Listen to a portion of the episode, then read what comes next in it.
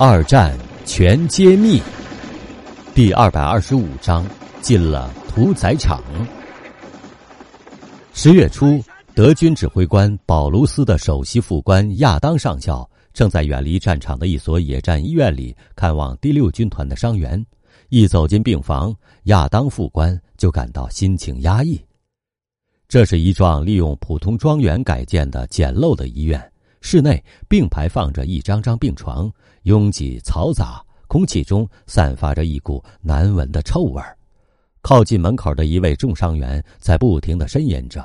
亚当走上前去，俯身问那位躺着的重伤员是怎么负伤的。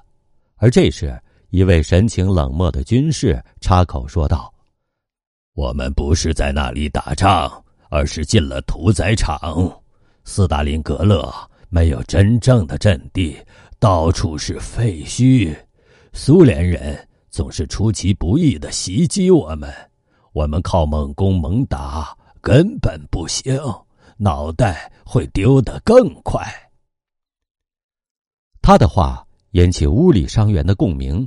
一位士兵补充说道：“在这点上，我们应该向苏联人学习。”他们是巷战的高手，善于利用每堆石头、墙上的每个突击部和每处地道，这些都是我们没有料到的。